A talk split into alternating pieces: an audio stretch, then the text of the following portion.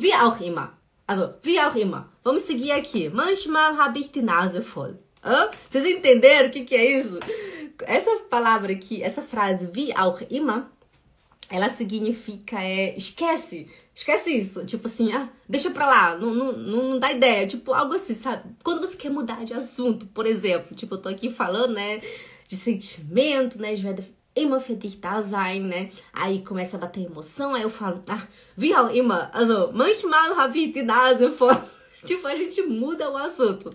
Wie auch immer é uma expressão que você usa para quando você quer mudar o assunto. Ou quando você fala algo que não é tão interessante assim ou tão relevante. Como, por exemplo, hoje de manhã, né? A gente estava sentado ali no sofá e eu falei pro Michel, ai, ich muss abwaschen. Né? Ach, ich muss abwaschen, né? Eu preciso lavar louça, ich muss abwaschen. Wie auch immer, was schauen wir jetzt, né? Eu falei, ah, wie auch, wie auch immer, o que a gente vai assistir agora? Atenção, eu falei assim, ai, ich muss abwaschen. Eu preciso lavar louça.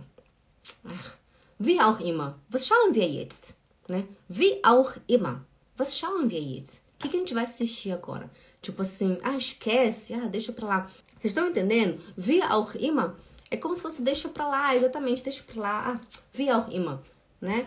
É deixa pra lá. Ou então, ah, não liga, né? Ah, é como se fosse aqui, acho que seria como se fosse aquele never mind, né? No inglês, ah, never mind. Eu escuto muito assim, never mind. Aí a pessoa muda de assunto, né? Eu, quando eu tô aprendendo agora inglês, né?